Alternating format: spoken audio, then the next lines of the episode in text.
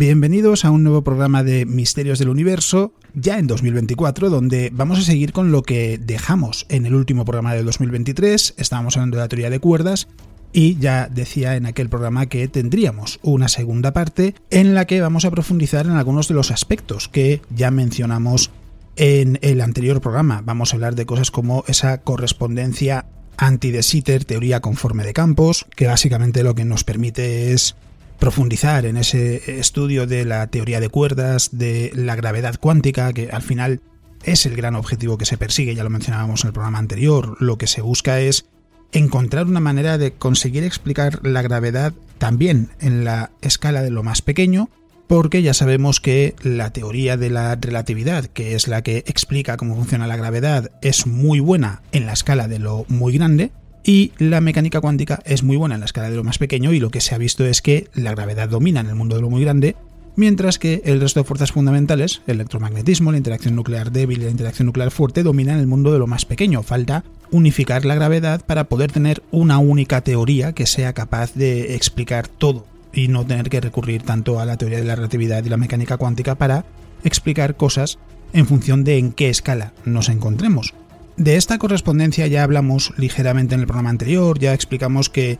es un resultado teórico que lo que implica, lo que supone es que la teoría de cuerdas en algunos casos parece que es equivalente a la teoría de campos cuánticos y es en esencia una herramienta para entender mejor cómo es la estructura desde el punto de vista de las matemáticas de la teoría de cuerdas. Ha ayudado a, entender cosas que hasta que se empezó a trabajar en esto no estaban muy claras y en este programa vamos a hablar de la correspondencia anti-de Sitter teoría conforme de campos, vamos a hablar de la historia de la teoría de cuerdas, repasamos algo por encima, pero vamos a ahondar más en los orígenes, por ejemplo, que es una historia muy interesante, y por supuesto en de qué manera esto tiene aplicaciones en el mundo real, en cosas como la física nuclear, en esa investigación sobre la gravedad cuántica y por supuesto las críticas, porque también las ha habido y muchas. ha habido críticas de todos los tipos, en diferentes enfoques, desde diferentes puntos de vista, porque, por ejemplo, algo que, se comentaba ya en el programa anterior, es que la teoría de cuerdas,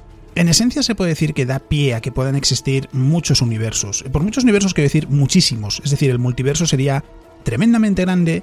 y eh, es algo que para algunos físicos es una señal de que seguramente es un marco de trabajo demasiado grande, demasiado ambiguo. Es decir, cuando se pueden obtener tantos escenarios diferentes. A lo mejor lo que sucede es que el modelo no es tan robusto como se pudiera pensar, como sería deseable, o incluso el hecho de que la teoría de cuerdas, a diferencia de la relatividad, no es eh, algo que se pueda formular de cualquier manera, es decir, en un espacio-tiempo que sea como queramos imaginar, que tenga una forma en concreto, no, tiene que ser en unas condiciones muy concretas. Es decir, es una señal también de que, bueno, a lo mejor realmente se está intentando dar más eh, esperanza o dar más validez a la teoría de cuerdas de lo que realmente pudiera tener. Lógicamente no todo el mundo está a bordo de esa idea de que la teoría de cuerdas podría convertirse en una teoría del todo y de eso también vamos a hablar en este programa que va a servir para poner ese punto y final a lo que es el estudio de la teoría de cuerdas. También aprovecho y menciono que todavía quedan algunos programas de misterios del universo, pero en seguramente un mes y algo en marzo, parece que, podría ser, eh, ya cambiaremos de serie y será una serie de este estilo, es decir, vamos a seguir hablando de teoría, de diferentes aspectos, pero en una escala más pequeña, porque no va a ser en la escala del universo, sino que será en una escala más pequeña, pero bueno, de eso ya hablaremos cuando llegue el momento de estrenar esa nueva serie. Así que antes de entrar en materia y seguir con la teoría de cuerdas, por supuesto, quiero daros las gracias por haberos convertido en mecenas de Astro Bitácora Espero que la serie esté siendo de vuestro grado, que esté siendo entretenida y muchísimas gracias por ese apoyo porque sois los que hacéis que, esto pueda seguir adelante y que todo esto sea posible. Así que muchas, muchas gracias por haberos convertido en mecenas. Y habiendo dicho esto, ahora sí, vamos a comenzar. La ciencia no es solo discípula de la razón, también del romance y la pasión. Stephen Hawking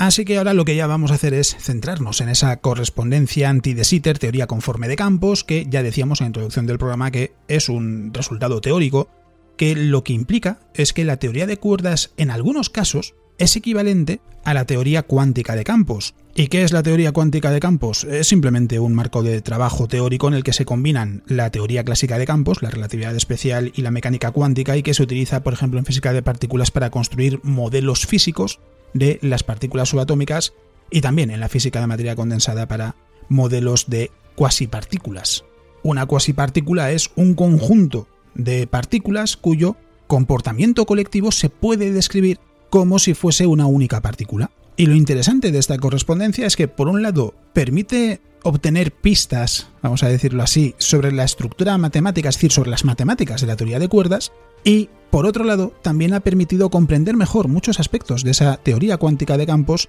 en aquellos contextos donde las técnicas tradicionales de cálculo que se pueden utilizar no funcionan o, son poco efectivas. Esta correspondencia la propuso por primera vez Juan Maldacena, es un físico teórico argentino, en 1997, a finales de aquel año, y se ha trabajado mucho desde entonces en entender esta correspondencia anti-de Sitter, teoría conforme de campos, por parte de diferentes físicos, y el impacto de ese trabajo es tal que, allá por el año 2010, el artículo de Juan Maldacena sobre la correspondencia anti-de Sitter, teoría conforme de campos, tenía más de 7.000 referencias, es decir, había sido citado más de 7.000 veces. ¿Qué valor tiene esto? Pues el de ser uno de los artículos más citados en la física de partículas. Y esto era en 2010, no sé cuál es la cifra actual, pero imagino que habrá subido y seguirá estando entre los artículos más citados. Y aquí nos vamos a tener que poner un poco técnicos para entender bien la, correspondencia, porque lo que eh, establece esta correspondencia es que la geometría del espacio-tiempo se describe de una manera en particular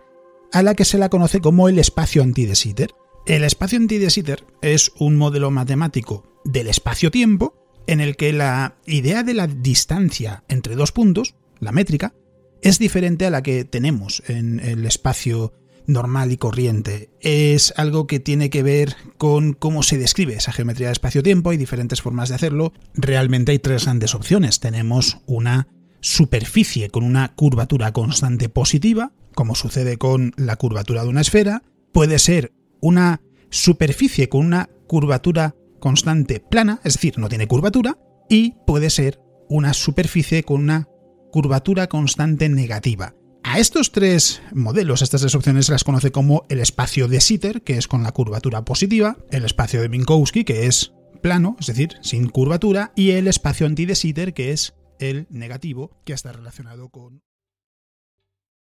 ¿Te está gustando este episodio? Hazte fan desde el botón Apoyar del podcast de Nivos. Elige tu aportación y podrás escuchar este y el resto de sus episodios extra. Además, ayudarás a su productor a seguir creando contenido con la misma pasión y dedicación.